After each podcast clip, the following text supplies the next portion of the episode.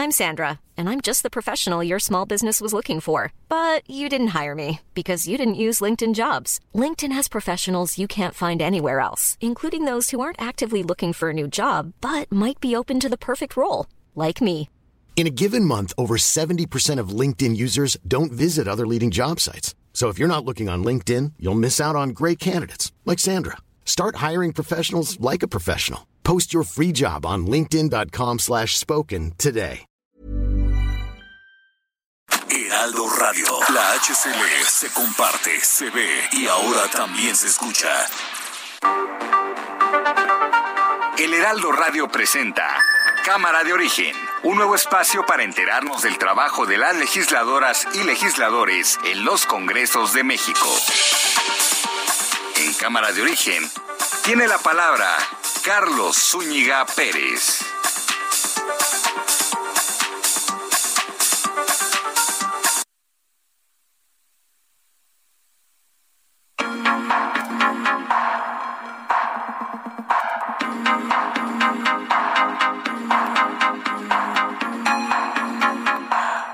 Las semanas lunes, lunes 6 de septiembre de 2021. Gracias por acompañarnos en esta emisión de Cámara de Origen. Les habla Carlos Zúñiga Pérez. Tenemos información hasta las 5 de la tarde. Se están generando muchas noticias, muchas reacciones y también hay una expectativa sobre lo que el presidente Andrés Manuel López Obrador enviará como primera iniciativa a las distintas cámaras. Atentos a esto que vaya a ocurrir. Por lo pronto, cuando son las 4 con un minuto tiempo del centro de México, así va la información. Claudia Sheinbaum. Y ahí donde está la glorieta de Colón, hagamos una escultura dedicada a la mujer indígena. Ricardo Anaya. ¿Se acuerdan de la frasecita central del informe de López Obrador? Tengan para que aprendan. ¿Para aprender qué, Andrés Manuel? ¿Aprender a mandar a tus hermanos a recibir dinero en efectivo y luego como presidente protegerlos? ¿Aprender a decir que no pasaba nada con el coronavirus? ¿A luego acumular cientos de miles de personas muertas? ¿Aprender a repetir tu frasecita abrazos, no balazos? ¿Para luego soltar al hijo del Chapo y llegar a la tragedia de 100 mil mexicanos muertos en tres años? Ahí en Tenosique eh, volvimos a levantar en el helicóptero. Ahí se subió el ingeniero Carlos Slim y nos fuimos hacia Campeche. Ahí sobrevolamos ese tramo y tuvimos que sacar la vuelta a una tormenta, pero son muy buenos los pilotos de las Fuerzas Armadas. Voy a dar instrucciones al secretario de Gobernación, al secretario de Relaciones Exteriores. México es un país libre. Eso también lo digo para que si el señor de Vox, Abascal, quiere venir de nuevo, lo puede hacer. Están abiertas las puertas de nuestro país.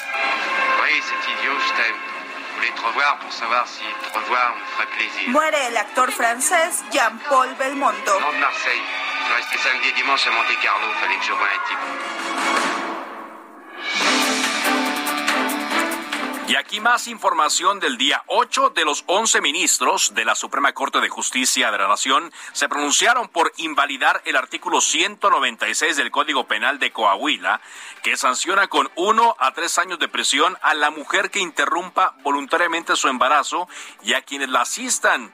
La votación final sería mañana, pero todo se perfila que ya con esto, pues la Corte sienta ya un precedente mayor todavía, adicional a los que ya había sentado en torno a la despenalización total del aborto en el país. Un tribunal federal determinó infundado un recurso de queja que la Fiscalía General de la República presentó contra un amparo en favor del gobernador de Tamaulipas, Francisco Javier García Cabeza de Vaca, con el cual evitó su detención. Así es que el tema todavía da, da para mucho.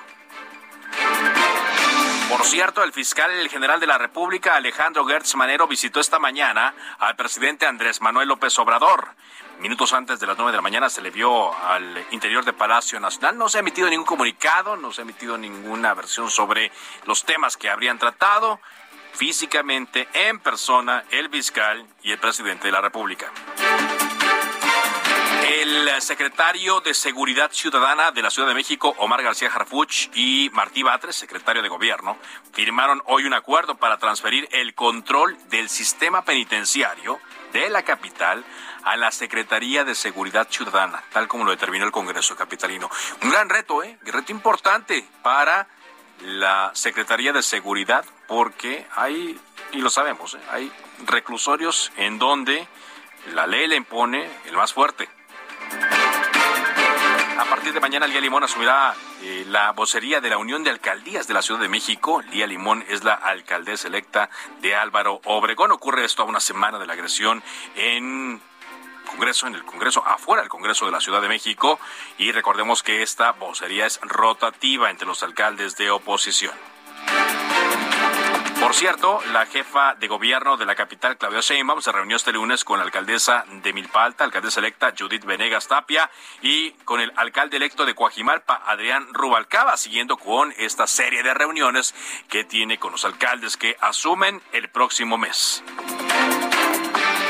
Bueno, y el presidente Andrés Manuel López Obrador sigue hablando en torno a esta reunión de la semana pasada entre senadores del Partido Acción Nacional e integrantes del partido de ultraderecha español Vox. Y ya los panistas están reconociendo, ¿eh? en vista de la avalancha de críticas que han recibido, los panistas reconocen todos ¿eh? que se trató de un severo error, un gran error haberse reunido con este grupo ultraderecha español. ¿Qué dijo hoy el presidente al respecto? Francisco Nieto, te escuchamos. Paco. En un momento voy con Paco con toda la información. Por cierto, está trascendiendo que pues ya hubo quien la pagó, no quien la debió, sino quien la pagó. Y Cristian Camacho, impulsor de Vox, partido que pues ha generado muchas, muchas controversias, fue removido este lunes como operador del área de redes sociales de la bancada del PAN en el Senado y parece que es el primero que va a rodar, la primera cabeza que rueda después de haber promovido esta reunión. Pero vamos con lo que dijo el presidente Paco, ahora sí te escucho, adelante.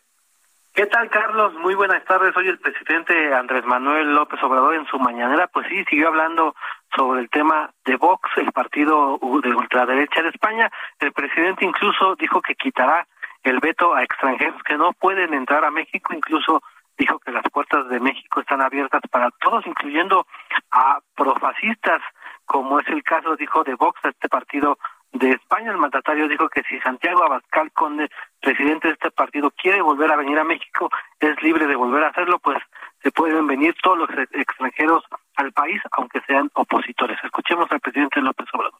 Vamos a levantar esos vetos. Voy a dar instrucciones al secretario de Gobernación, al secretario de Relaciones Exteriores. México es un país libre. Eso también lo digo para que si el señor de Vox, Abascal, quiere venir de nuevo, lo puede hacer.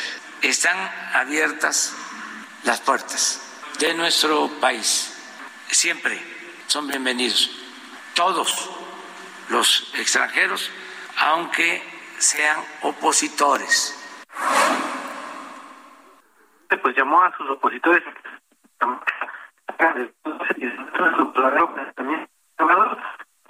no te escucho, eh, Paco, se cortó la comunicación, pero ahí, pues abierta la puerta, como dijo el presidente, abierta las puertas para que los integrantes del partido Vox sigan viniendo a México y sigan generando controversia. Pero ¿por qué lo dice el presidente? Bueno, porque claro, es una muy buena bola que le ponen, a él que le gusta mucho el béisbol, pues es una muy buena bola que le ponen para que él bate de home run.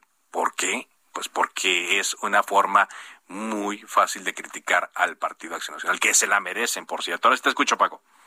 Sí, te decía Carlos que el presidente incluso llamó a sus opositores a que se quiten la máscara salgan del, del closet y demuestren su verdadero pensamiento conservador. Incluso habló de una frase de, del expriista Fidel Velázquez que decía, soy charro y qué. Bueno, pues aquí está invitando a los panistas que digan, yo soy fascista y que, como lo decía Fidel Velázquez, pues esto es parte de lo que sucedió hoy en la mañanera, Carlos.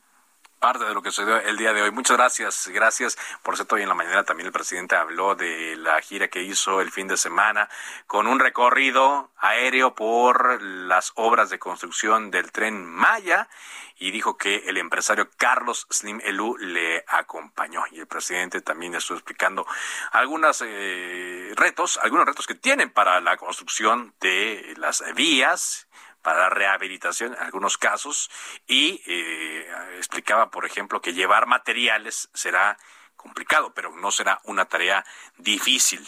Bueno, regresando al tema de eh, este grupo Vox, le decía que eh, trascendió hoy que el cese de Cristian Camacho se dio debido a que promovió esta reunión.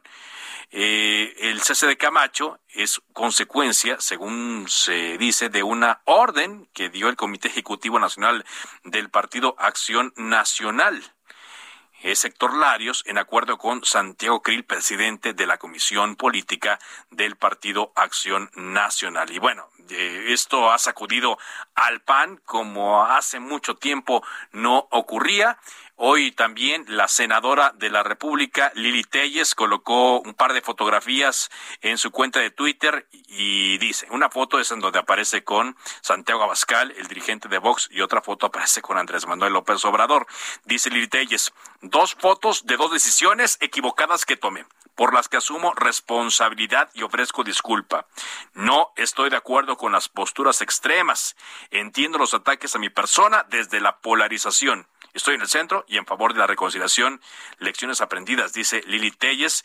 Eh, por lo tanto, ofrece disculpas por su reunión con Santiago Abascal y por haber suscrito, por haber firmado esta carta que se llama la Carta de Madrid, que entre otras cosas, bueno, pues pretende frenar el avance del comunismo en el mundo como si estuviéramos en el siglo pasado.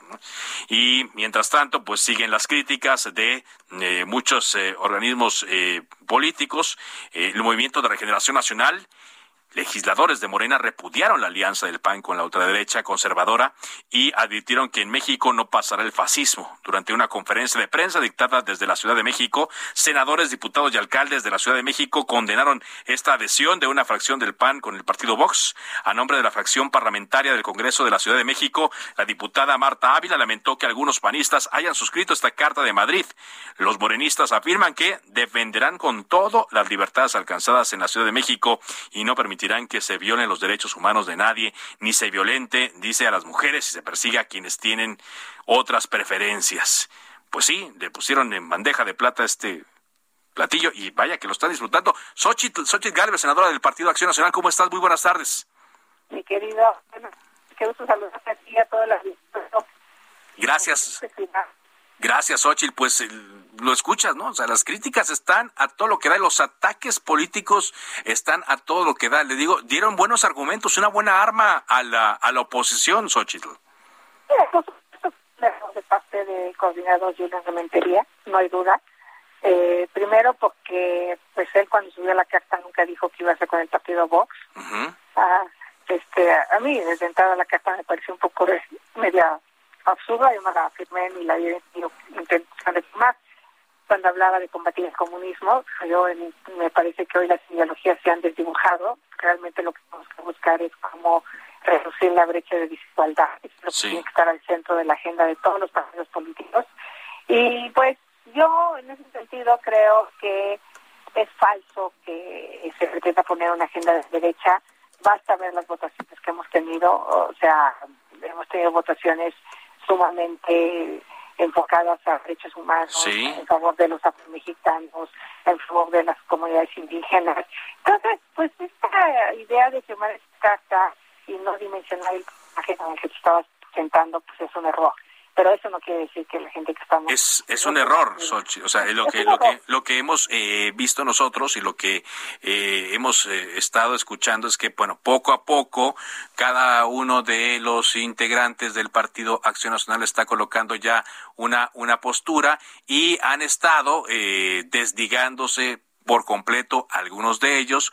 Otros han estado moderando lo que señalaron y otros eh, también eh, pues eh, no han dicho nada de plano, pero están asumiendo que se trata de un error que eh, se haya firmado esta carta y que hayan, eh, pues, eh, hayan comprometido al PAN. ¿Se están dando cuenta que es un error, Xochitl? Y, pues, mm, parece que ya corrieron a una persona ahí de las redes sociales, pero más allá de eso, lo que escucho, lo que veo, y es que además de que tú salgas y, por ejemplo, quieran explicar, pues es un argumento que lo voy a estar escuchando seguramente, lo vamos a estar escuchando en las siguientes campañas, ¿no? Los del PAN se reunieron con Vox, ultraderecha, etcétera, por más explicaciones que se den, Xochitl. A ver, el presidente se juntó con el PES, que no manche, ¿no? El presidente tiene a Manuel Espino ahí metido con él el presidente madrea migrantes en la frontera sur eh, como cualquier gobierno autoritario de derecha. O sea, eso son hechos, no son palabras. Entonces, obviamente el presidente lo que quiere es desviar la atención de los hechos de lo que él hace mal. Eh, eh, o sea, de ninguna manera que piense el presidente que aquí estamos con los brazos cruzados. Errores los comete cualquier persona. O sea, el, como dijo Lili Telles, yo cometí dos errores fotografiarme con Andrés Manuel y fotografiarme con Abascal, ¿no? Sí, o, sea, entonces eh, el presidente obviamente pues, está feliz de hablar de esto para no hablar de, que los niños no tienen vacunas, para no hablar de la inseguridad del país, para no hablar de los graves problemas. Pero la culpa la tenemos nosotros por tarugos, por habernos puesto de pechito. Pero bueno, ya asumimos las consecuencias eh, no hay ninguna alianza con Vox, no, no existe tal cosa, y bueno, tampoco les va a durar dos años la retórica con un mal gobierno, pero sí el PAN tiene que ser mucho más cuidadoso. Yo no sé cómo tuvimos ese personaje manejando nuestras redes sociales, no tengo nada contra él, pero no representa la pluralidad. estás hablando de, de Cristian Camacho. Sí, claro, no representa la pluralidad de los senadores del PAN. Y mira, ahorita está un debate que acaba de terminar en la Corte, que no se vayan con la cinta. La Corte no no regularizó, no legalizó el, aborto. Lo que la Corte dijo es no se puede criminalizar a ninguna mujer que aborte. Y eso está clarísimo. O sea, ¿por qué vas a llevar a la cárcel a una mujer? O sea, si el Estado mexicano ha sido capaz de apoyarle en prevenir un embarazo no deseado, si el Estado mexicano no es capaz de acompañar a las mujeres que son abandonadas por sus parejas, este, lo que la Corte dijo es no se vale meter a la cárcel a las mujeres. Y ahí izquierdas, derechas y todos deberían estar de acuerdo, ¿no? O sea, creo que eso es una agenda propia. Entonces, por, supuesto que las agendas radicales, tanto de izquierda como de ultraizquierda como de ultraderecha no son bienvenidas. O sea, y, y, y, yo pues me considero una mujer progresista, una mujer que lucha por los derechos de los pueblos indígenas, por cierto, cosa que el presidente no ha querido entrarle al debate, que solo nos usó a los indígenas para su evento del Zócalo del primero de diciembre cuando tomó posesión, pero al día de hoy no ha mandado una iniciativa de reforma constitucional en la materia. O sea, entonces hechos y no palabras hechos y no palabras. Bueno, esa es su, su frase. Xochitl, está remeciéndose el pan, o sea, como nunca esta reunión eh, está sacudiéndolos y están poniendo también el ojo sobre Julián Rementería como coordinador de los senadores del PAN. Eh, hay quienes dicen que se le dio el respaldo, hay quienes dicen que no. ¿Cuál es la situación con Julián Rementería? No hemos hablado, la verdad es que no, no hemos hablado. El jueves eh, fue la última que reunió, que él salió a decir que solo había firmado la carta. Hoy, más tarde, vamos a tener una reunión en la que seguramente vamos a poner en la mesa pues muchos de los temas que generaron esta crisis y yo no soy quien quita o pone coordinador, la verdad eso lo decide el Partido Acción Nacional. Lo que sí tiene que haber es una claridad de que pues no se puede repetir una cosa de estas en el grupo parlamentario.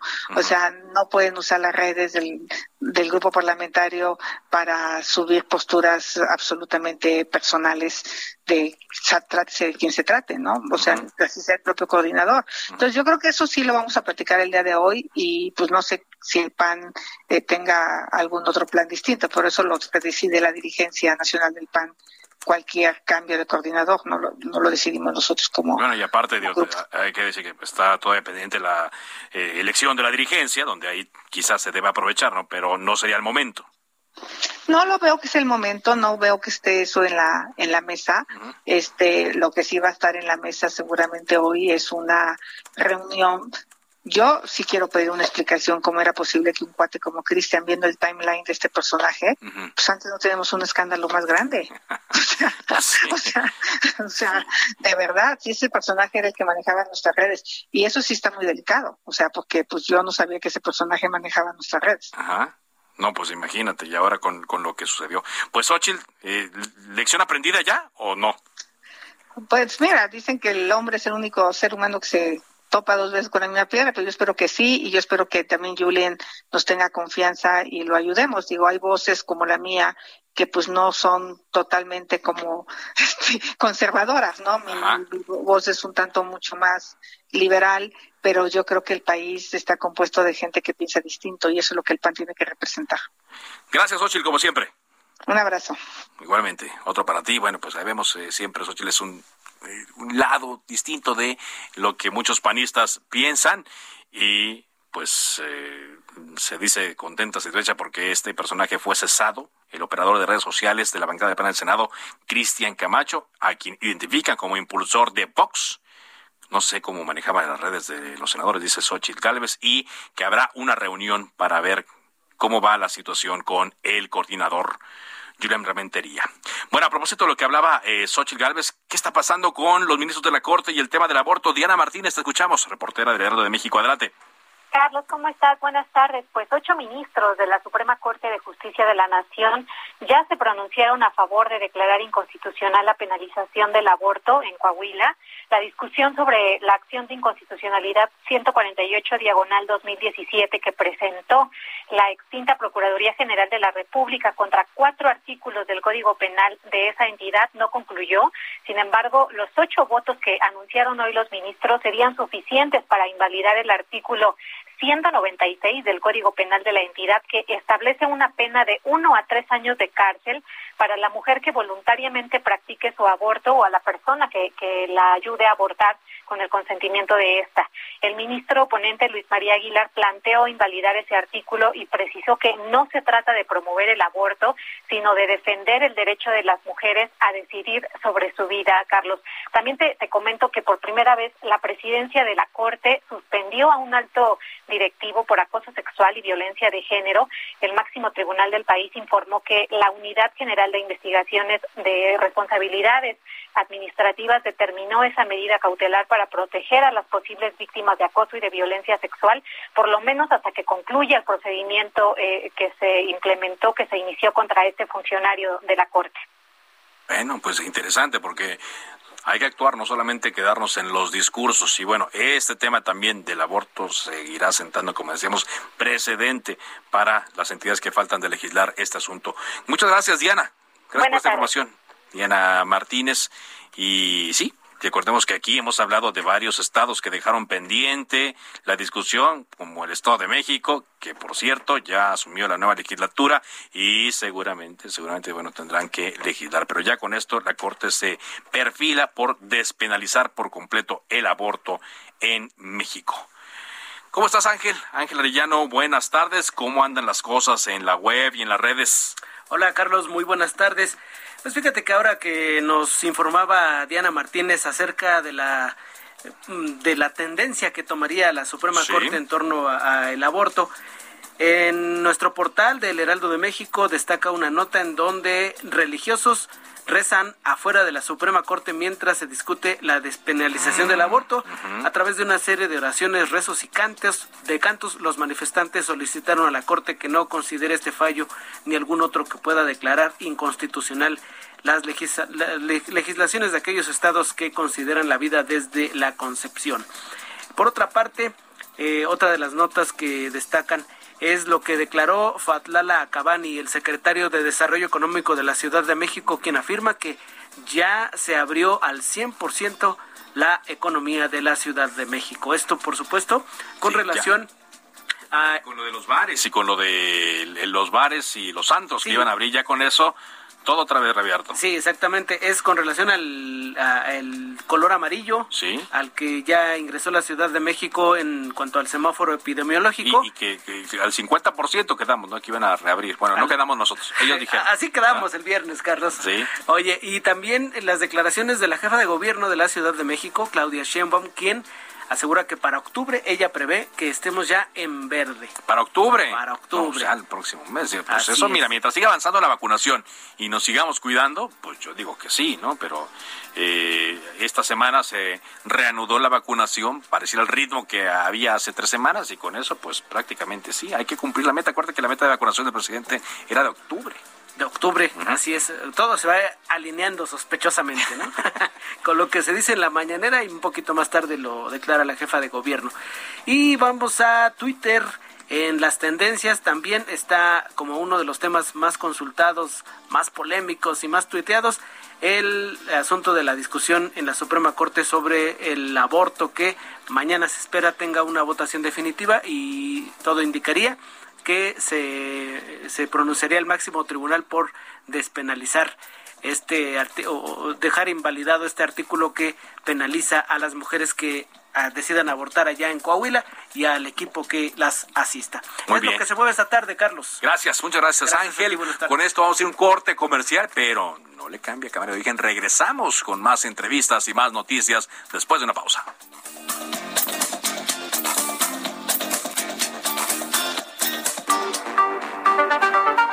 Se decreta un receso. Vamos a un corte, pero volvemos a Cámara de Origen con Carlos Zúñiga Pérez. Heraldo Radio.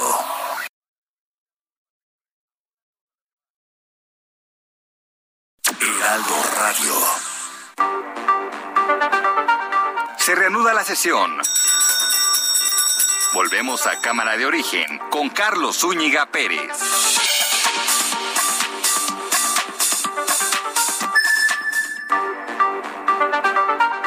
Contacte a Carlos Zúñiga Pérez en Twitter, Facebook e Instagram como arroba carloszup.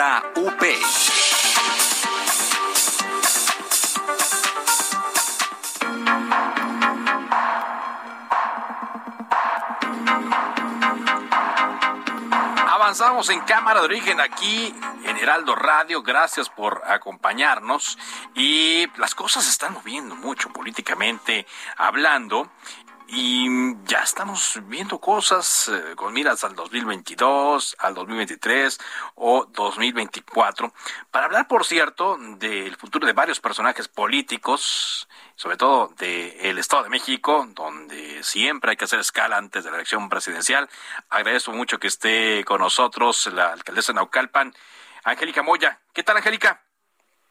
Carlos, buenas tardes. Un saludo a todos. Igualmente, ¿alcaldesa o alcaldesa electa? ¿Cuándo, ¿cuándo asume?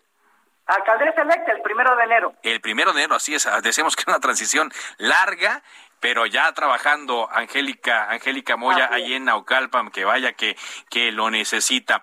¿Y cómo andan las cosas, Angélica, con rumbo al futuro y sobre todo para el futuro del Estado de México? Una elección que decíamos siempre es llamativa, porque es la antesala de la elección presidencial, Angélica. Claro, bueno, tiene que ver, por supuesto, con, con la próxima elección presidencial, pero también tiene que ver con buenos gobiernos, Carlos, y tiene que ver con la dinámica y eh, la dinámica actual al interior del partido, que creo que ese es un tema muy importante que poner en la mesa, y tiene que ver pues con los liderazgos de acción nacional en el Estado de México y a nivel nacional. Ahora estoy viendo aquí, estoy viendo aquí la nota que a propósito tiene nuestra página web heraldodemexico.com.mx, donde destaca un tuit de eh, Angélica Moya, donde sale una fotografía con Enrique Vargas del Villar y dice el texto, en apoyo a Marco Cortés, la ruta es Enrique Vargas del Villar para 2023. ¿Cómo está esta vez? Platíquenos, Angélica. Pues mira, eh, es, es em, lo que yo estaba comentando en, eh, ahorita, eh, y tiene que ver con los liderazgos del partido, ¿no? Tiene que ver con los liderazgos, con a quienes vamos a apoyar, etcétera, etcétera. Y bueno, pues eso es precisamente lo más importante en este momento. ¿Por qué? ¿Por qué la ruta de, de, del 2023 también pasa por Marco Cortés o Marco Cortés eh, o, por, por la de Enrique Vargas? Porque se ha, ha quedado muy claro que cuando nosotros gobernamos bien en Acción Nacional, pues la, la ciudadanía lo ve, lo voltea a ver y, y estos gobiernos que necesitamos tener ahora, que necesitan ser gobiernos cercanos y gobiernos donde no haya corrupción, Eso es lo que vimos en el ejemplo de Enrique Vargas y eso es lo que sucedió, eh, digamos, es lo que tenía el propio Enrique Vargas en los primeros lugares de las encuestas, ¿no? Pero para que le quede claro a nuestro a nuestro público, ¿es un destape de Enrique Vargas como candidato del PAN a la gubernatura del Estado de México?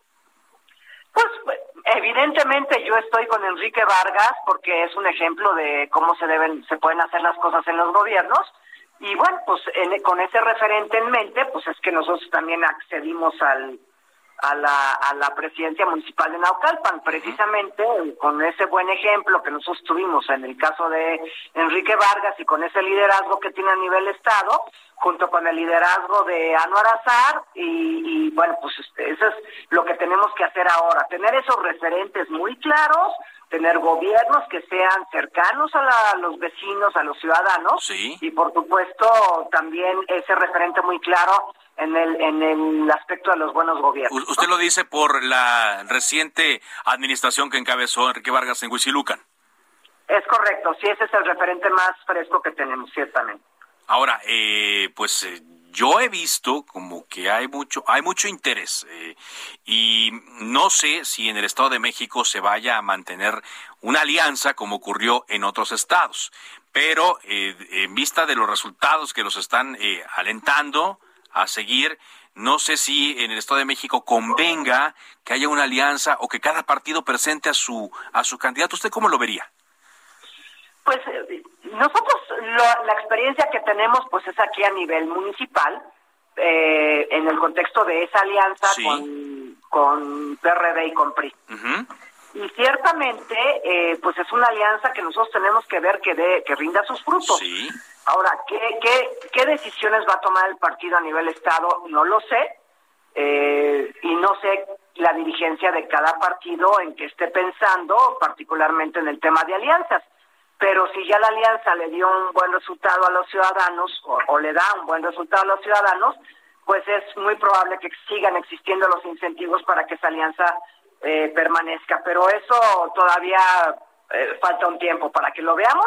lo que importa es que a, nivel municipal esa alianza de, rinda sus frutos. Rinda sus frutos y ya conforme se vaya acercando eh, la fecha de la elección, pues eh, ya cada quien vaya promoviendo a sus personajes o también promoviendo sus ideas, porque el Estado de México siempre es un Estado muy disputado, Angélica.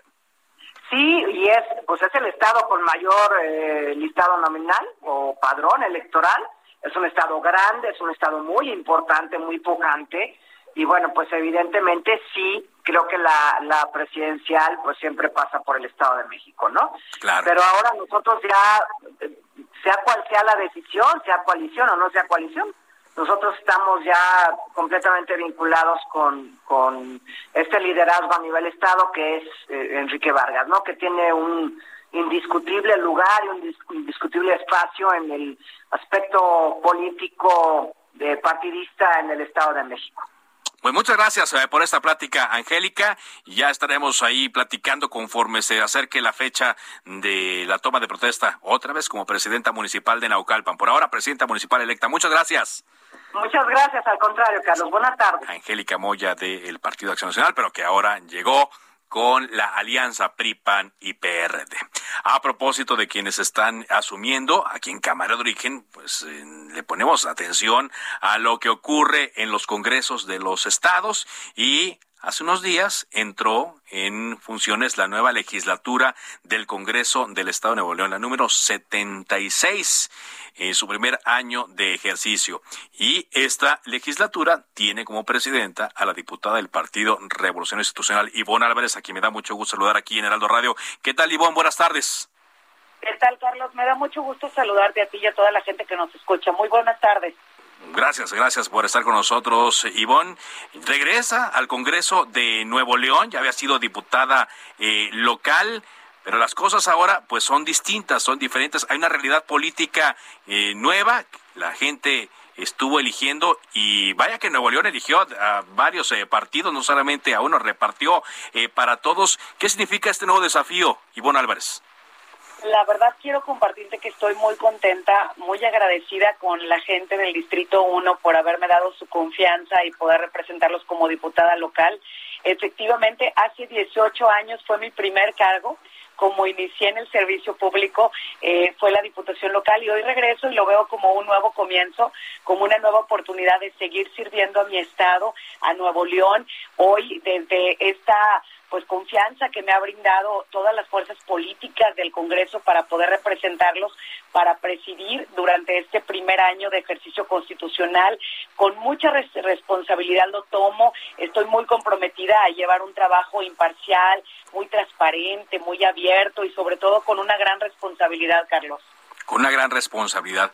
¿Qué leyeron, Ivonne, de las pasadas elecciones eh, cuando pues se eligió al gobernador de un partido político, Samuel García de Movimiento Ciudadano, alcaldes eh, de varias eh, de varios institutos políticos, incluso a independientes, también a varios partidos en el Congreso? ¿Qué es lo que vieron de por parte de la ciudadanía con este mensaje? Yo creo que el mensaje es muy claro que es el equilibrio de poderes es el que no nos dieron todo a todos, sino que al final a cada uno nos dieron parte de la representatividad tanto a nivel federal, local, como en el Ejecutivo. Y eso nos permite eh, el poder tener forzosamente que pasar de lo que vienen siendo los conflictos a pasar a privilegiar los acuerdos de los disensos a construir consensos, a fomentar el diálogo en lugar de la confrontación. Hacia allá es a donde quiere la ciudadanía que vayamos. ¿Cómo podemos ponernos de acuerdo para poder que todas las leyes, todas las reformas y todas las iniciativas vayan siempre pensadas en el bienestar de la gente, pero que trabajemos unidos?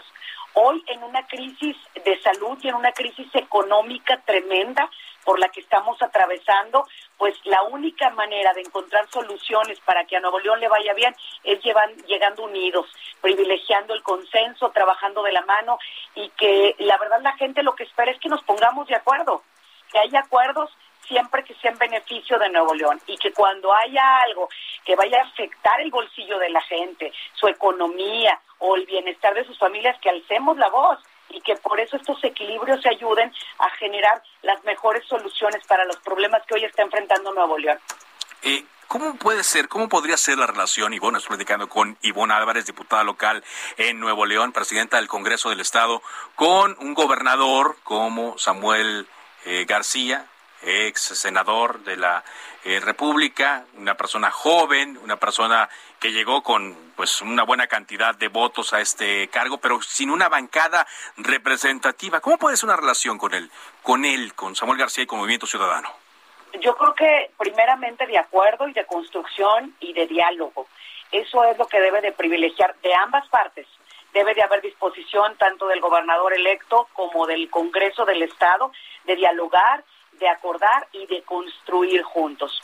Más como lo comentaba ahorita, la crisis que estamos viviendo hoy le corresponderá en los primeros días de entrar, es el regreso a clases, la reactivación económica, cómo vamos a hacer para poder mejorar las condiciones de los negocios que les ha ido muy mal en este último año y medio o aquellos que quebraron y que hoy necesitan microcréditos o incentivos para poder volver a abrir.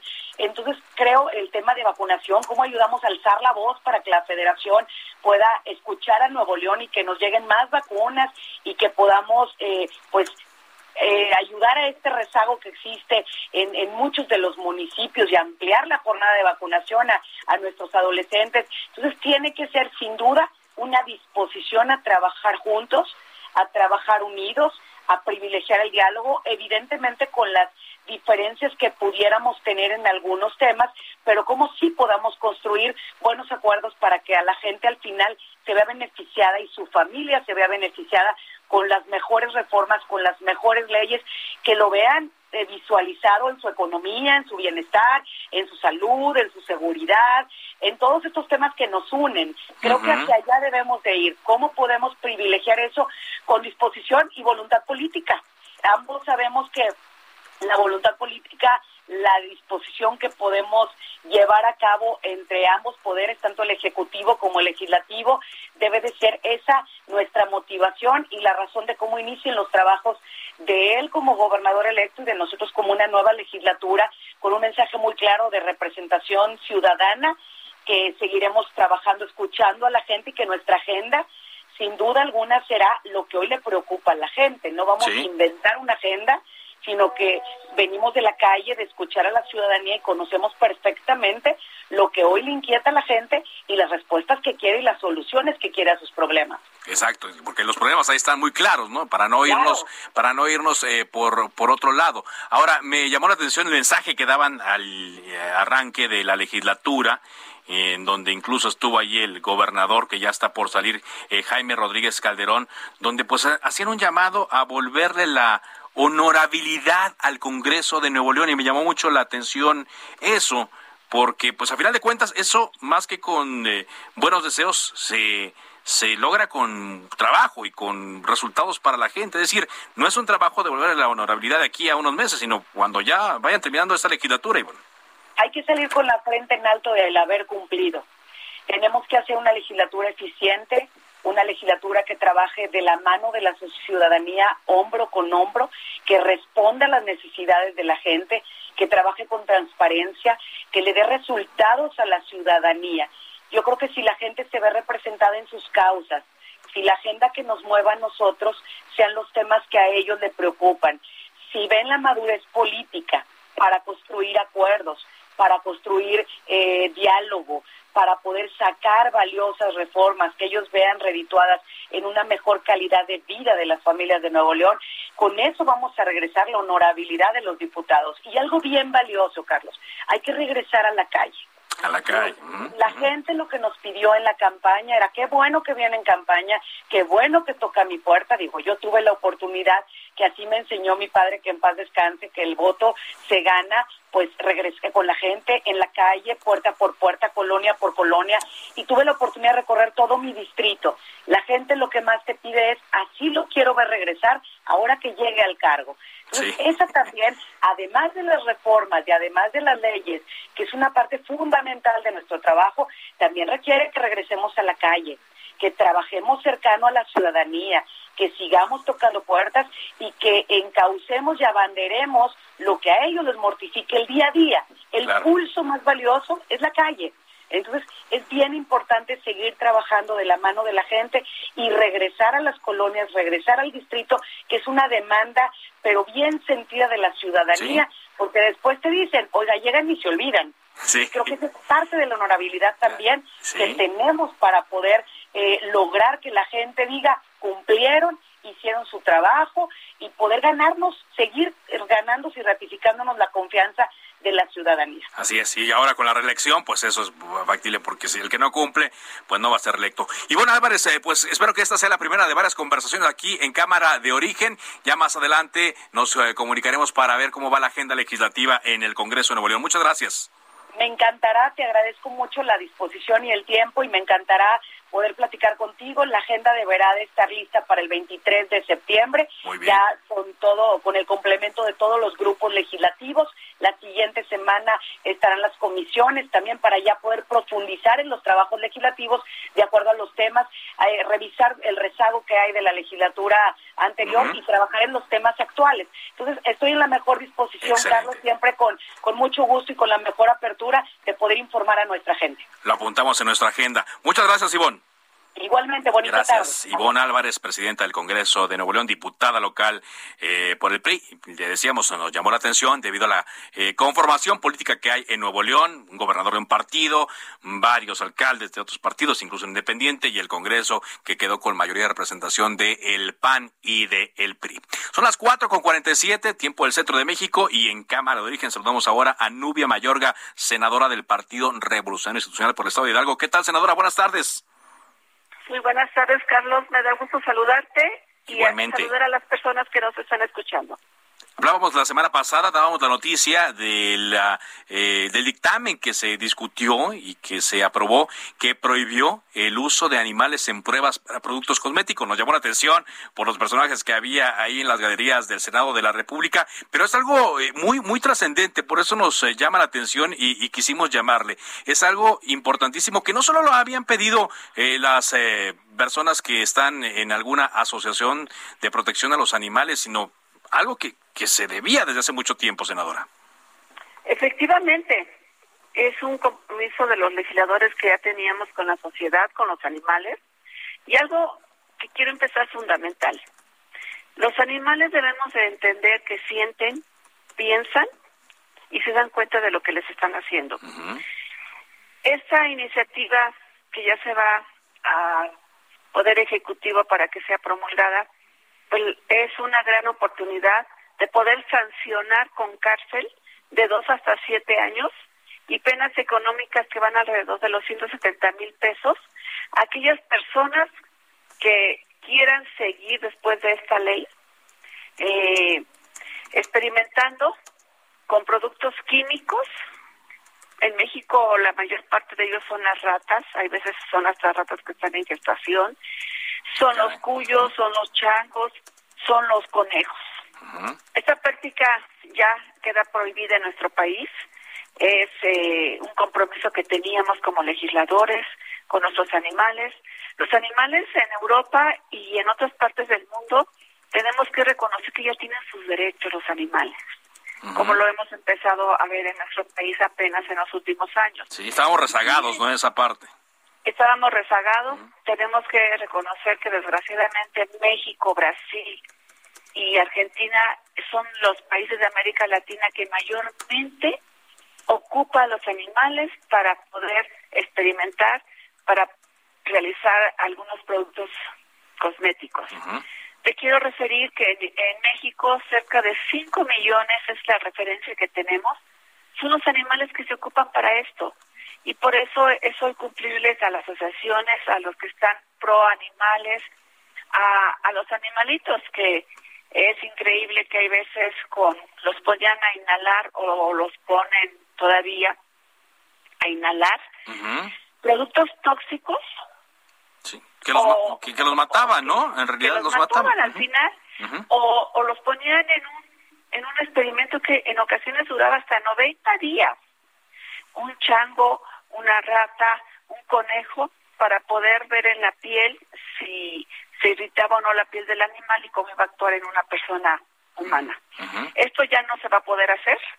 Hoy se tiene que utilizar nuevas tecnologías como lo es la bioquímica molecular, como lo es algunas otras eh, posibilidades que existen ya en el mercado y que se hacen en Europa sobre todo, pero que México ya lo, tiene que hacer por obligación desde ese punto de vista. Sí, claro, digo, la verdad es que aquí eh, digo, no había razón de ser. Hay otras alternativas en lugar de tener esta crueldad en contra de los animales. Efectivamente, hay pruebas químicas que se pueden hacer y desgraciadamente hoy algún negocio, algún laboratorio oficial o clandestino que quiera seguir utilizando a los animales para pero estos son cosméticos, pues va a la cárcel y además tiene multas económicas muy fuertes como las que acabo de mencionar. Es un gran logro. Es un gran logro. Es un gran logro.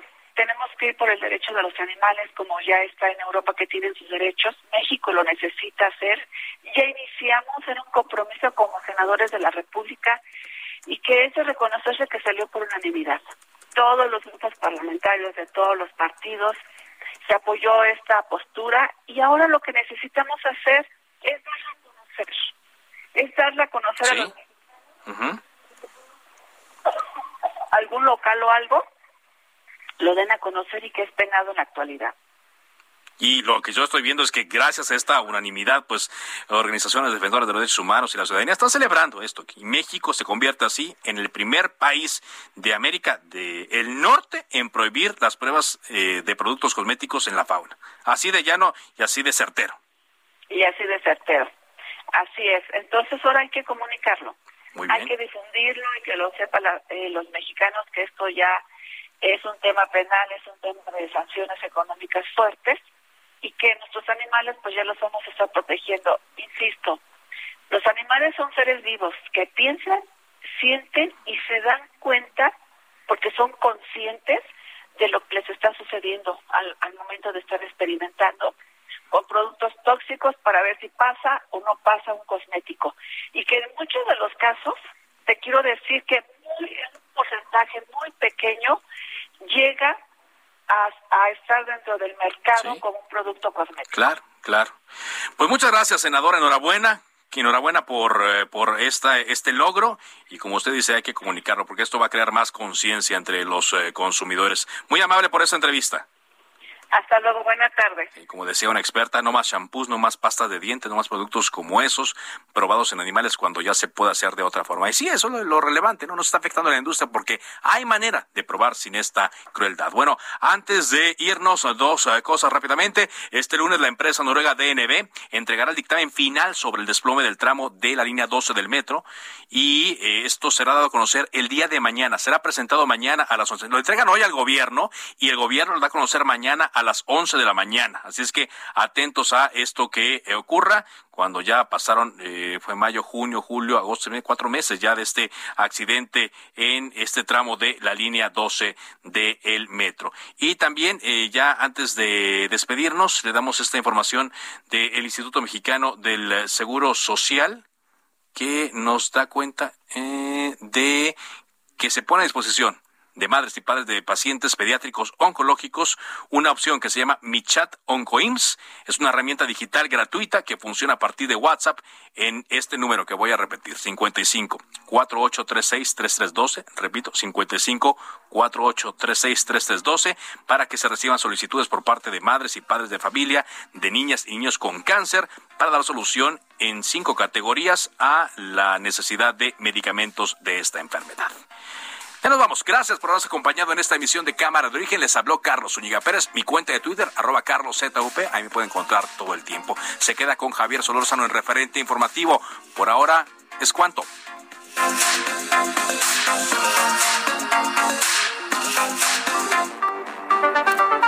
Se cita para el próximo programa. Cámara de Origen, a la misma hora, por las frecuencias de El Heraldo Radio. Se levanta la sesión.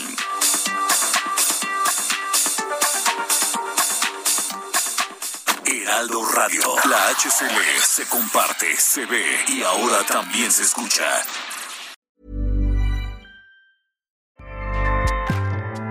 ACAST powers the world's best podcasts. Here's a show that we recommend.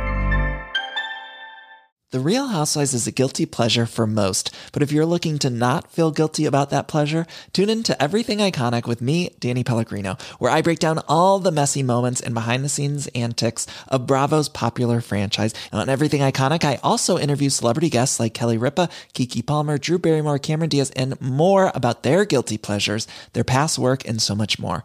So if you're pop culture obsessed and find yourself watching way too much reality TV like me, tune in to Everything Iconic with Danny Pellegrino wherever you listen to podcasts. ACAST helps creators launch, grow, and monetize their podcasts everywhere. ACAST.com.